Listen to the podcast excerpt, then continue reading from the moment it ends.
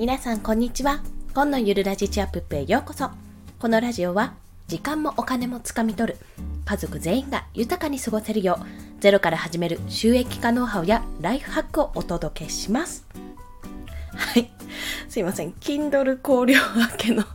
声で全然声出てないなって思いました。はい。すいませんがもしかするとちょっと息子が起きるかもしれません。その時は声が入るかもしれませんのでご了承ください。ということで本日のお話はじゃん自分の商品の見つけ方についてお話をします。まあ、これは結論から言うと今すぐ発信を始めるべしというテーマがございます。まあ、自分の商品というのはいろいろな想像ができると思うんですけども、まあ、何かしら副業を始めようと思っていたりもしくはフリーランスで食っていこうって独立しようって考えてらっしゃる方も多いかと思います。まあ、その時に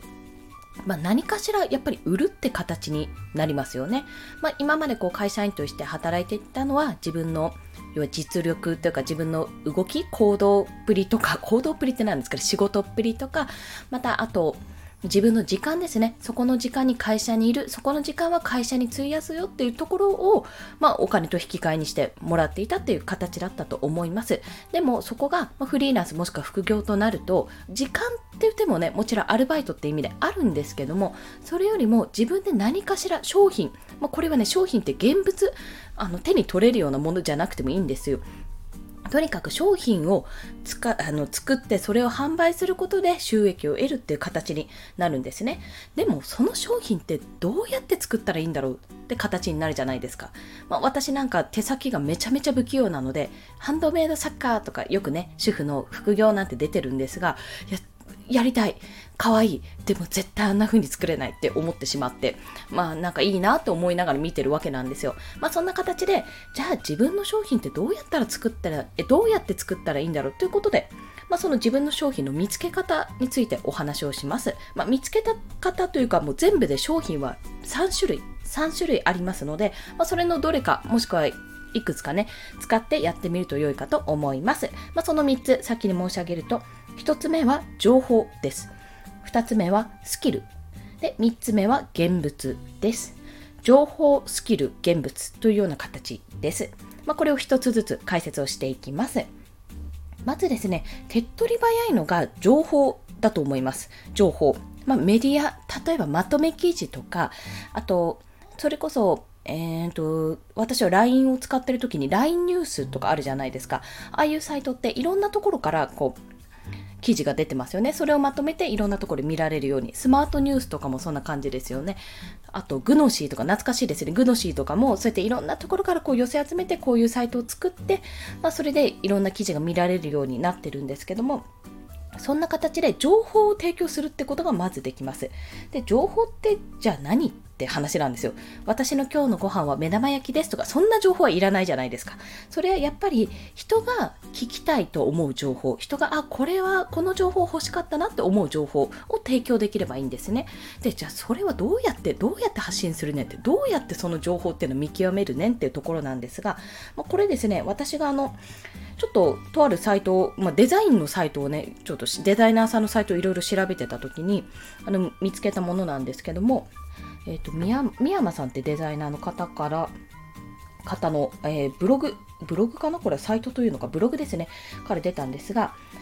あれですね、すごい職歴とかじゃなくても OK なんですよ。強みじゃな、あの、すごい強みとかじゃなくていいんですけども、人より少し得意なことで、これだったら誰かに教えられるっていうものです。人より少し得意なことでこれだったら誰かに教えられるっていうものが一つあるといいんですよ。一つじゃなくてもいいんですよ。二つでも三つでもいいんですけど何かしら一つあると思うんです。じゃあそれ何って何なのって話になりますよね。例えば私の場合で言うとですね私の場合はまず子育て経験がありますね。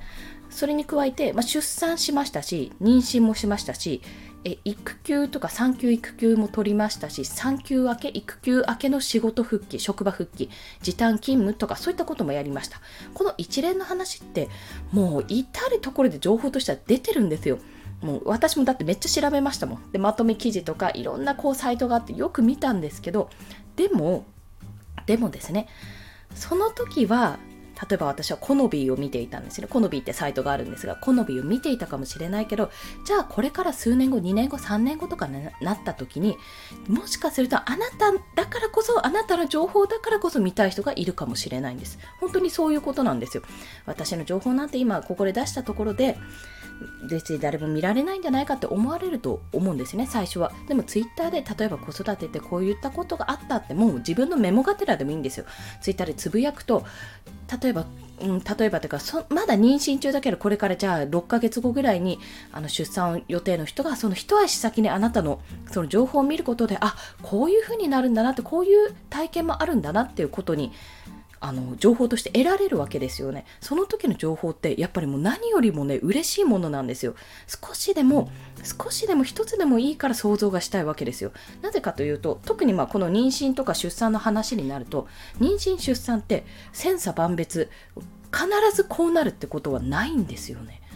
に2人目はスルッとスルッと生まれるよって言われてたけど私2人目の方が正直辛かったですもん時間換算すると短かったんですけど2人目の時の方がもう生きむのに1時間2時間ぐらいかかったんでしかもなんか血もいっぱい出たらしいですし、まあ、そういうことでね、なんで2人目の方が楽って嘘やんって思ったくらいだったんですよ。誰も2人目楽なんて言った人みたいな そんな感じだったんですよ、本当に。でも、まあ、そんなことで、それすらもう体験としてるんじゃもう2人目は全然楽じゃなかったよ。時間としては短かったけどなんかもう1人目の時は10分ぐらいで生まれたけど2人目の時は1時間も2時間もかかったわっていう情報を例えば私がツイッターでつぶやいたりブログで子育てブログっていうのを作ってそこで出してみるとあっなんか2人目は楽って言ってたけどそうじゃないパターンもあるんだって情報が得られるわけじゃないですか。これから産もうって思ってる人とか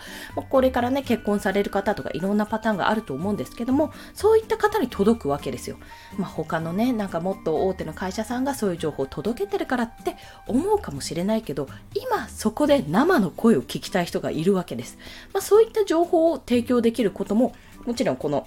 妊娠、出産、子育て経験とかまず生きるんですね。うん、これって本当に主婦の方、まあ、子育てしてる方は誰でも言えることなんですよね。そう。まあ情報としてはそれは一つ。ま、経験をしていることですからね、人より少し詳しくて誰かに教えられることだと思います。あとはですね、えっと、私、クラブハウスで朝の8時からモーニングショットっていう今日一日をやることをシェアという番組にあのスピーカーとして上がらせていただいてるんですけども、そこであのお話しされている方が、えー、ブログのネタですね、ブログのネタ、特化ブログを作られていて、まあ、メンズ基礎化粧品、化粧水とかのね、あのことを勉強してる方がいらっしゃるんですよ。で、その方は、その方のお話聞いてると、めちゃめちゃなんかもう美容部員かってぐらいに、めちゃめちゃ、どっちかっていうと研究員かな、すごい詳しく勉強されてて、あ、これはすごいなって思って、思って見てたんですね。まあ、それは多分その界隈のめっちゃこの、あ何々どういうこと？みたいな感じで、詳しく聞きたい人は、にはおそらくニーズはあるんですよ。それとともに、そこまで詳しくなってれば、全然無頓着な私の夫みたいにもう化粧水とか必要ないしみたいなこと言ってるね30半ばのねいや乾燥肌だからめっちゃみたいな。あの夫にもじゃあどういうものを提供したらいいかって相談ができるわけですよこちらとしては。でそんな初心者どんな肌かを調べ方とか初心者におすすめな化粧水かっこプチプラとかで出してくれればもうそれもみんな見ますよねっていう そうそういう提供の仕方もあるんですよ。でこの方は別に美容部員さんとかそういった研究員の方でもなくて全然もう自分の興味でそれがどんなものかってことで調べてもう本当ご自身で調べてそういうふうにできたので、まあ、自分の興味のあること、まあ、昔からですね小さい頃からこういうの興味あってずっと調べてたっていうこと。今はやってないけどあなんか思い出してみたらこんなのあったかもってことがあると意外とそれが初心者何も知らないけどちょっと興味があるなって人に刺さる可能性があるんですね。そういった情報を何か探してみてください。自分の過去を一生懸命掘り返して。はい。で特に情報に至っては特に失敗経験ですね。こうしてこれをやったら失敗したって経験はあの損失回避の心理から読まれやすいです。読まれやすい。これをやったら失敗したは本当にいいんですよ。いいんですよって言うとあれなんですけど要は他の人とか私もですけど損したくないし失敗したくないからあの同じことでもね何々をするメリットよりも何々を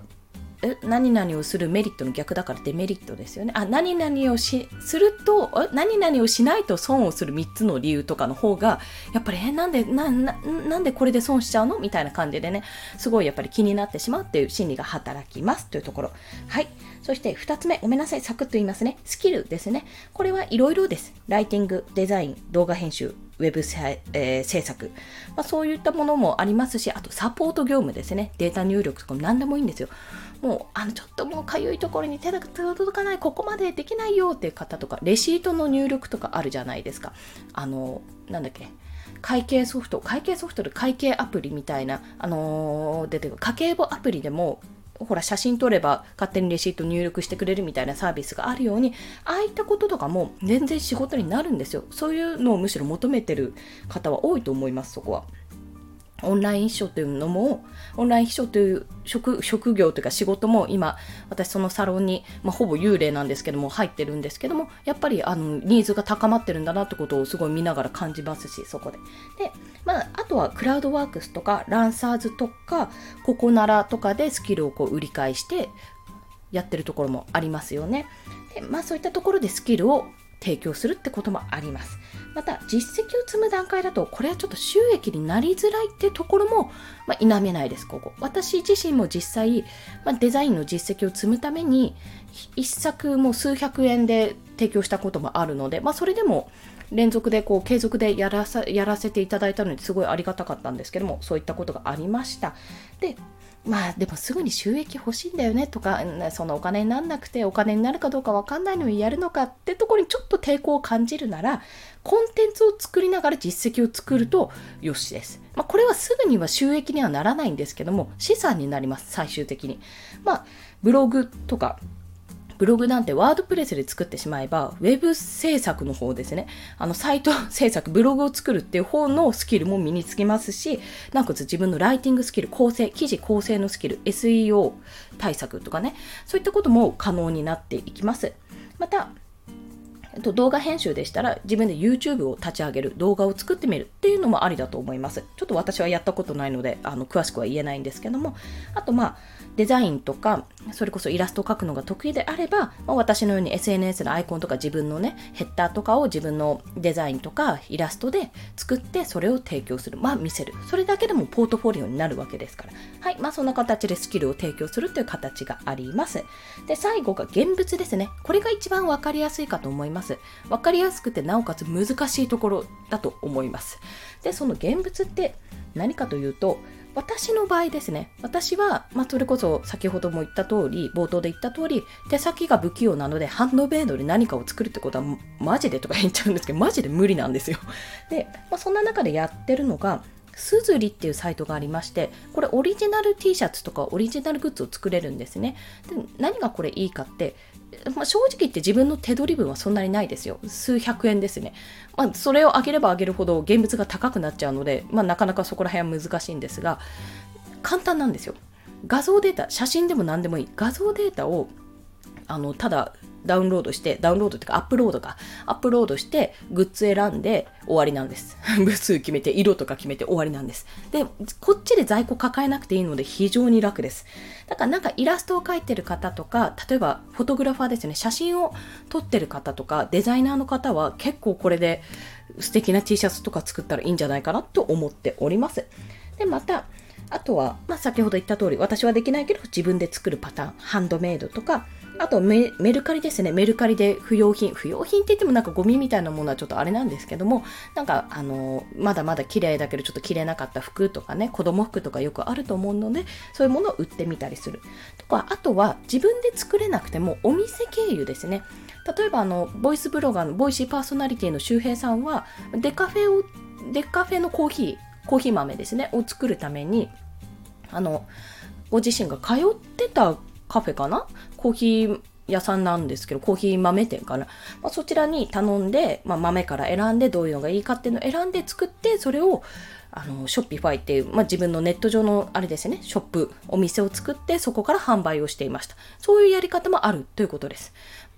まあ、これはある程度のね、影響力のある方だったから売れたっていうのは、まあ、あの、否めないというか、そういったところはあるかと思うんですけども、でもやっぱり美味しいデカフェっていうのはなかなかやっぱないんですよ。なくて、それはすごくね、ニーズに合った商品だったと私は思ってます。ちなみに買って飲んでます。はい。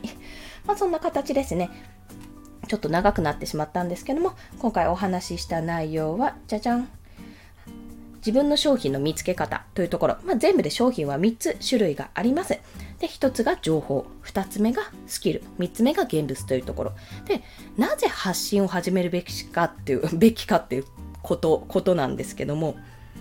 これ、発信をして、私発信して5ヶ月、6ヶ月、まあもうすぐ半年経つのかな？経つんですけども、発信をし続けて私は見つけたんですよ。まあいろんな人のこうアドバイスとかもあって、最終的にはそうなったんですけども本当にそれが見つかるまでは自分の価値提供これでいいのかってところにねめちゃめちゃブレたしめちゃめちゃ悩みました。もうそれは全然その期間があるとないとだと全然やっぱり別ですし悩んで悩んでこの人一人の方のこのポッと出たパッと出たアドバイスであなるほどそういうことができるのかからだいぶ広がったんですよねもうそういったきっかけが必ずありますし自分で見つけられるかもしれないのでそれをぜひね見つけるまでのあそれまでの長い旅だったんだなって思って発信を続けてほしいんですよ。もちろん元から持ってる人はラッキー期です。はい、ラッキー期でございます。そんな形でね、発信したいけどまだ肩書きがわからないという方は、という方は、まず最初は情報から人より少し自分はそれ分野、まあその情報について分かっていて、誰か初心者にでも教えられることから発信してみると良いかと思います。肩書きはどんどん変わって大丈夫です。見つかるまでが一つのフェーズです。というところでございました。はい。そして今日の合わせて聞きたいは、もうこれはいつも言ってるところなんですけども、そんな発信から商品作りまで、これを無料メーカーで解説してくれてるメルマガがあります。ご存知の方が多いかと思います。池早さんの無料メルマガです。まあ、かっこスパルタって今回は入れました。あの、ご本人が書いてあるので、これ、スパルタですってことを書いてあります。これですね、あの、1年間って言ってたんですけど、2年目もありますので 結構ね、あの面白いんですよ、本当に。で、その時その時に多分予定されてるものの間に挟んで、仮想通貨ネタを入れたりとかね、時事ネタが入ったりするので、それを読むだけでも一見の価値あり、情報がね、めちゃめちゃ満載、そして読み直せる、何度でも読み直せるという、この池早さんの無料メルマガ、無料なので、もしよろしければね、リンクから飛んで、あの、登録をしてみてくださいというお話でございました。はい。ということで、今日のお話は以上です。もしこの放送いいねって思われた方、ハートボタンを押していただけると嬉しいです。またですね、レビューなど書いていただけるとありがたいです。泣いて跳ねて喜びます。ということで、本日もお聴きくださりありがとうございました。今日も一日頑張っていきましょう。コンでした。では、また。